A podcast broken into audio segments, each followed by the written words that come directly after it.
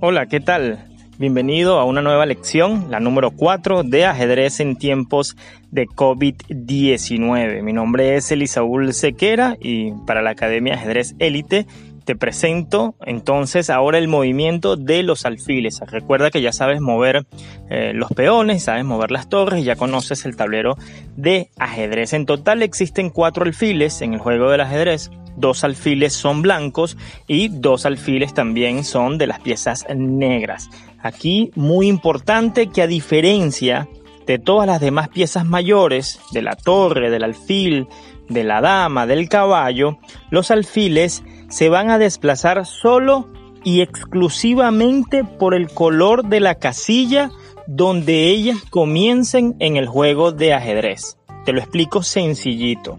Cada bando va a tener un alfil que va a circular solo por las casillas blancas y otro alfil se moverá únicamente por las casillas negras. Ahora bien, ¿cómo determinas tú dónde va el alfil de casillas blancas y dónde va el alfil de casillas negras. Bueno, muy sencillo. En la fila número uno vas a colocar, igual como, como la torre que la colocabas en, en la primera fila, vas a colocar tus alfiles en la casilla C1 y el otro lo vas a colocar en la casilla F1.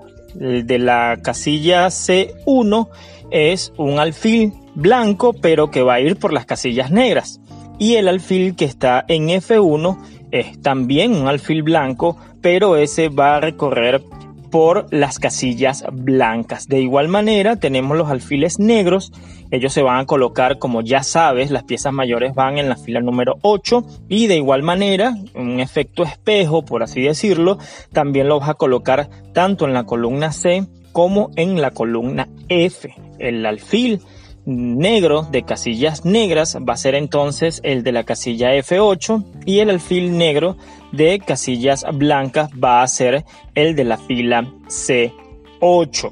Ahora bien, tú te vas a preguntar cómo se mueve el alfil. Bueno, el alfil se mueve de manera diagonal lo puedes mover desde una sola si se ubica en la gran diagonal. Estos alfiles se pueden mover en un movimiento diagonal hacia arriba o adelante como prefieras y también lo puedes mover diagonal hacia abajo o diagonal hacia atrás. Esto es muy importante. Eh, la mayoría de las piezas, exceptuando el peón, tú la puedes mover para donde te dé la absoluta y real gana. Solamente los peones son, como ya lo sabemos, son los que nada más se mueven hacia adelante, nunca retroceden. Aquí igual que la torre, como te lo explicaba el día de ayer, un alfil no puede seguir avanzando si tiene una pieza o peón en su casilla de su propia diagonal. Igualito, es como si tuvieras un muro, una pared, como ya te lo expliqué, y el alfil entonces no pudiera seguir avanzando más de allí. De igual manera, un alfil come o captura una pieza adversaria retirándola de la casilla que ocupa y reemplazándola en esa misma casilla por nuestro alfil. Es decir, si yo tengo, por ejemplo, un alfil en la casilla H1, por ejemplo, y mm, tengo un caballo negro, ¿verdad? En la casilla F3, yo tranquilamente muevo mi alfil de la casilla H1, retiro el caballo que tengo en la casilla F3 y lo suplanto literalmente por donde estaba el caballo. Saco el caballo del tablero de juego y me posiciono firme en la casilla F3. Aplica para cualquier otra pieza de ajedrez también. Aquí podemos mencionarte que en la notación algebraica del ajedrez el alfil se va a representar con la letra A mayúscula. Todas las piezas van en mayúscula. Y por ejemplo, si yo voy a colocar un alfil en la casilla B 1 lo voy a anotar tranquilamente con la A mayúscula, la B minúscula, todas las casillas van en minúscula y por supuesto el número 1. Ya con esto dominas sencillamente el alfil y solamente te faltaría entonces por aprender el movimiento de la dama, el movimiento del rey y el movimiento del caballo para que domines todas las piezas de este juego milenario. Con la dama es mucho más sencillo porque si aprendes entonces bien a mover la torre y el alfil, estoy seguro que la dama la vas a saber manejar a tu medida, aunque eso no lo puedas hacer en la vida real.